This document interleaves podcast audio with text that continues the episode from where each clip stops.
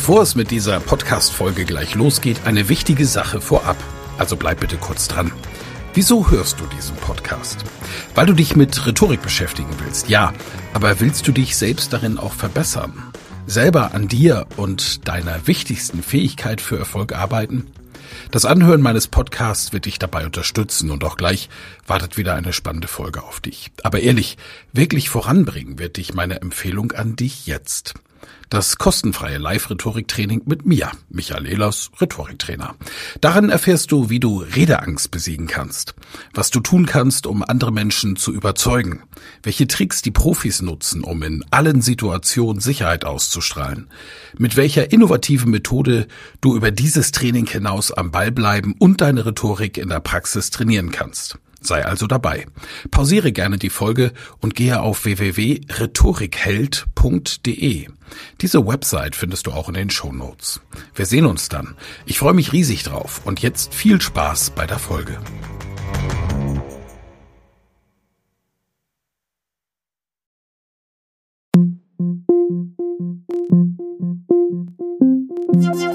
Michael Ehlers Rhetorik Podcast. Wenn Sie etwas zu sagen haben, Sagen Sie es richtig.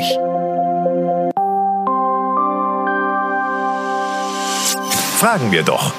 Unser nächstes Thema im Podcast, wie tritt man eigentlich richtig ab oder zurück?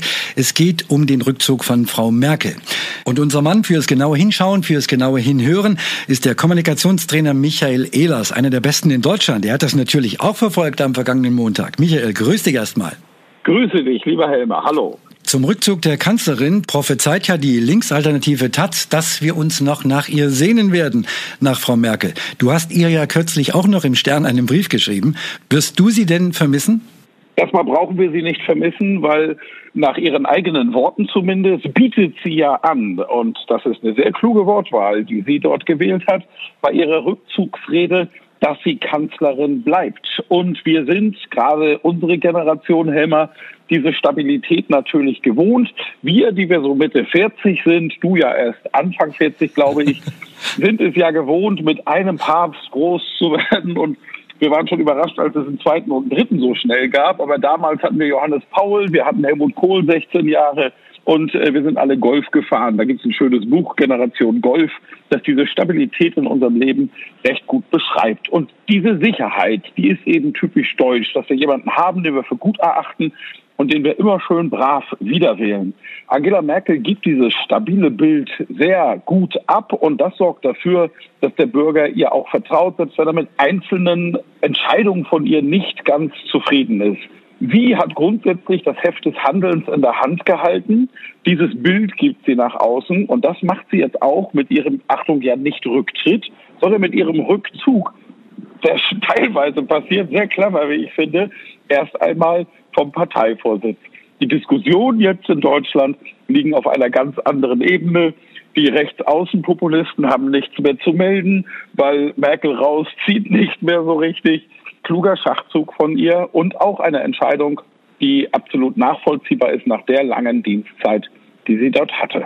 Wenn ich mir das als Außenstehender so anschaue, ich kann kaum glauben, bei allem Respekt, dass sie da gewartet hat, bis die Ergebnisse der Hessenwahl bekannt waren. Um so einen Schritt zu gehen, muss man doch ein paar Tage wenigstens darüber nachgedacht haben, oder? Ich bin mir sicher, dass sie sehr lange darüber nachgedacht hat. Ich kenne ein paar politische Diskussionen aus der Beratung heraus. Ich berate nicht Merkel, das ist jetzt noch wichtig zu sagen, aber aus der Beratung heraus und natürlich waren ganz viele Forderungen, die einige Funktionsträger auf Landes-Bundesebene haben, bereits innerparteilich formuliert. Und grundsätzlich wurde gesagt, wir warten bis zur Wahl in Bayern und in Hessen und dann schießen wir los. Dann findet der Königsmord statt. Der war geplant. Merkel kommt denen einfach zuvor. Nahles auf der anderen Seite lässt sich jetzt sauber abschlachten, denn ein anderes Ergebnis kann dabei nicht rauskommen. Das macht sie klasse. Und die Art und Weise, wie Merkel das Ganze beschreibt, das zeigt eben auch, dass das nicht aus dem Lammengen passiert. In ihrer Rückzugsrede hat sie davon gesprochen, dass die Arbeitsqualität, die Arbeitskultur der Bundesregierung ihr nicht passt. Die Arbeitskultur hat eine Qualität, die nicht ihrem wortwörtlich Anspruch gerecht wird. Das sind natürlich Seitenhiebe auf, nennen wir es beim Namen, Seehofer und seine Querelen und weitere, die darauf einsteigen. Aber sie macht es eben als Kanzlerin und deswegen mögen wir sie auch so gerne, indem sie nicht den direkten Angriff fährt, sondern eine dialektisch höher gezogene Ebene zieht. Also hier spricht sie von Qualität und von Kultur.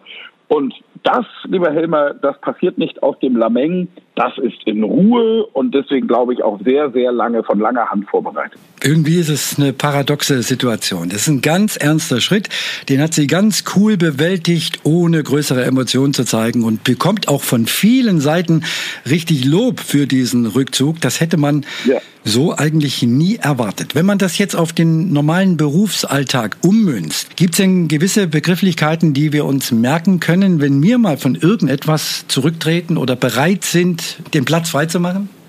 Ja, dieses Platz freimachen ist ja wirklich etwas, das auf Basis einer Zäsur, eines Nachdenkens, eines Grübelns, bin ich noch die richtige Person hier im Amt. Manche CEOs und Spitzenmanager dürften sich dieser Zäsur auch mal stellen, um, um dann wirklich den Platz frei zu machen und neue Ideen möglich zu machen. Was Merkel hier macht, ist wirklich in jeder Hinsicht vorbildlich, indem sie eben zurückblickt, also einen kurzen Rückblick macht, auch auf ihre Leistung verweist. Ich meine, ich ist schließlich 18 Jahre Parteivorsitzende gewesen, viele, viele Erfolge in dieser Zeit, 13 Jahre Bundeskanzlerin, wiedergewählt, immer wieder viele, viele Erfolge.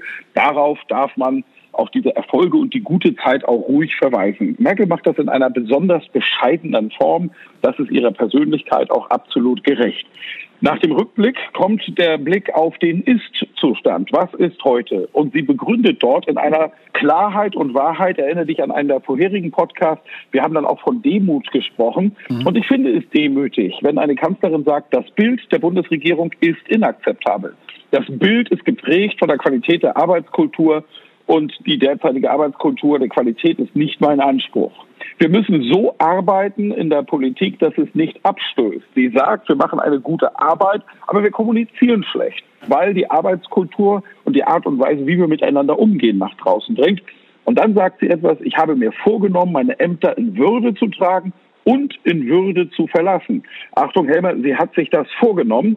So etwas kann nicht am Reißbrett entstehen und deswegen mache ich jetzt Dinge, die kein Kanzler vorher gemacht hat. Und damit geht sie einen Grundsatz, den sie immer offen vertreten hat, den bricht sie damit, nämlich dass Parteivorsitz und Kanzlerschaft in einer Hand zu sein hat. Diese Partei kann das haben, die Erneuerung ist notwendig. Und diese Schritte, die sie dort geht, Rückblick, ist-Zustandbewertung, persönliches Fazit, was sie dann am Ende zieht und Klartext demütig gesprochen, warum diese Entscheidung getroffen wird, das ist vorbildlich. Und das kann jeder gerne nachmachen. Ich hätte da eine Liste von ein paar ähm, Vorständen von Unternehmen, die könnten das ja gleich mal machen.